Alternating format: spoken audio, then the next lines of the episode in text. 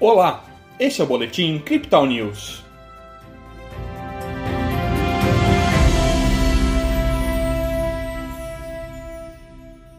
O Ibovespa operou de maneira indecisa durante a sessão desta segunda-feira, em meio a discussões acerca da PEC da transição.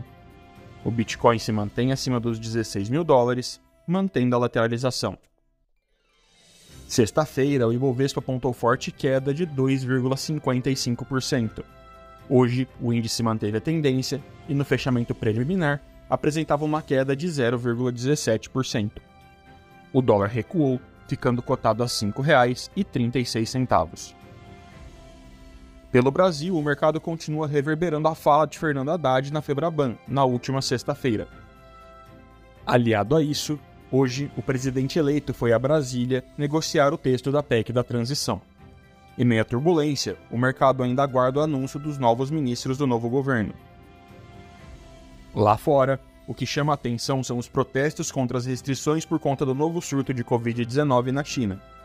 O país registrou um recorde de infecções, o que deixa o mercado em alerta por conta de possíveis cortes na cadeia de suprimentos global.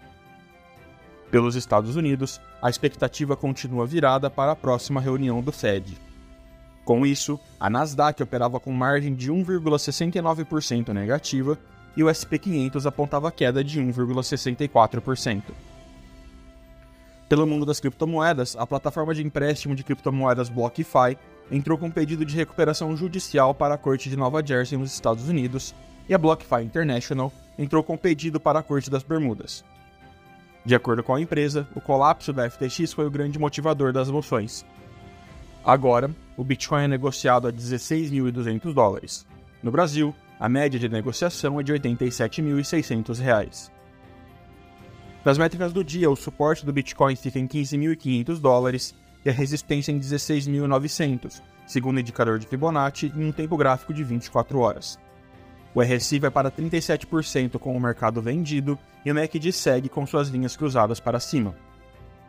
Este foi o Boletim Crypto News dessa segunda-feira. Veja essa e outras análises em nosso WhatsApp e nos canais de áudio oficiais.